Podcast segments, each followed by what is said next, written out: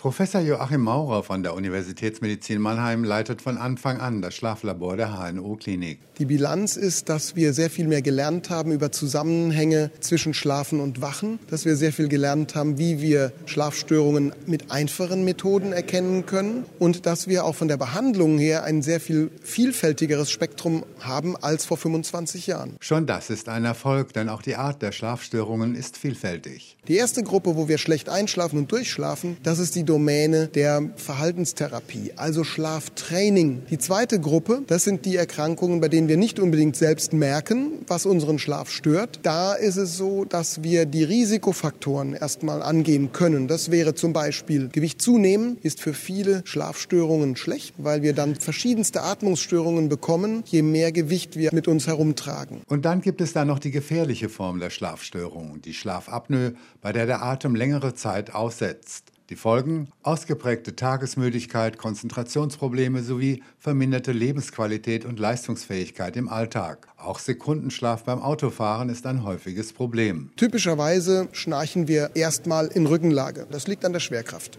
Heute haben wir Verfahren über Smartphone, über kleine Trainingsgeräte, mit denen wir uns die Rückenlage abtrainieren können. Oder wir haben operative Verfahren, die den Atemweg erweitern, wenn er zu eng ist, den Kiefer verlagern, eine sehr große Zunge auf Normalgröße vielleicht verkleinern. Oder dass wir zum Beispiel mit einem Schrittmacher die Muskeln wieder leicht anspannen, dass der Atemweg stabil bleibt. Für die Zukunft der Schlafforschung hat der Mediziner vor allem zwei Wünsche. Wie kann es uns gelingen, jemanden zum Beispiel zu Hause im eigenen Bett und nicht in der Kunstumgebung Schlaflabor für eine ganze Woche mal zu untersuchen? Der nimmt irgendwas mit und dann kommt er nach einer Woche wieder und wir haben mal so eine repräsentative Messung über viele Nächte. Und von der Therapie her, welche Therapie ist für welchen Menschen die beste? Das fällt unter das Schlagwort individualisierte Therapie. Joachim Kaiser, Universitätsmedizin Mannheim.